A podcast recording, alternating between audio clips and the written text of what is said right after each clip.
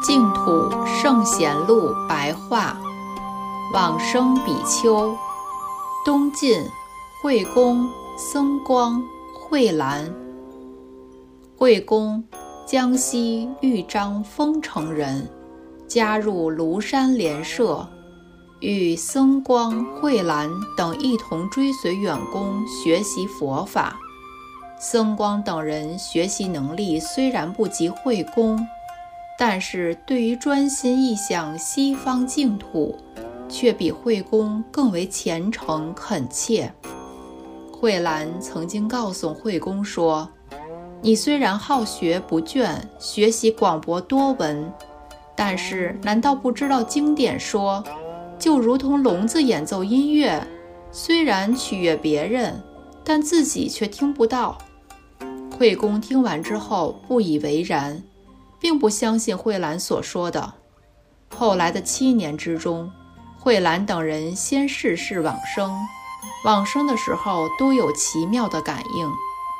又过了五年，惠公得了疾病，并且沉重危急，因此才感叹地说：“六道轮回徘徊流转，何时才能停止呢？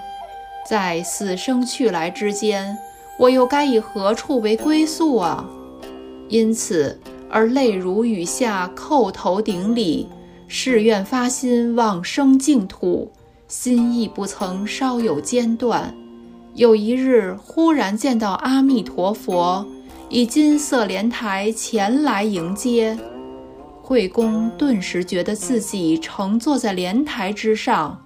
又见到慧兰等人在金台上的光明之中，告诉惠公说：“长老，你往生净土已经位居上品，我们忍不住感到喜悦和快慰，只恨五浊恶世的因缘把你耽搁，使我们这么晚才又相见相依啊。”惠公于是在当天禀告大众这件殊胜感应的事情。